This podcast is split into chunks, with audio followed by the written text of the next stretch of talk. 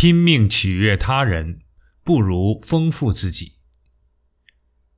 获得二零一五年诺贝尔医学奖的屠呦呦说过：“不去追一匹马，用追马的时间种草，待春暖花开时，就会有一匹骏马任我们挑选。”这话颇具哲理和深意。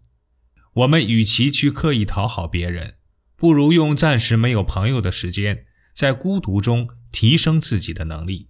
待到时机成熟时，真正的朋友不请自来。用讨好赢得的朋友只是暂时的，用人格魅力吸引来的朋友才是长久的。关键在于实力还无法支撑野心时，不妨停止无效的社交，积蓄力量，不断的丰富自己。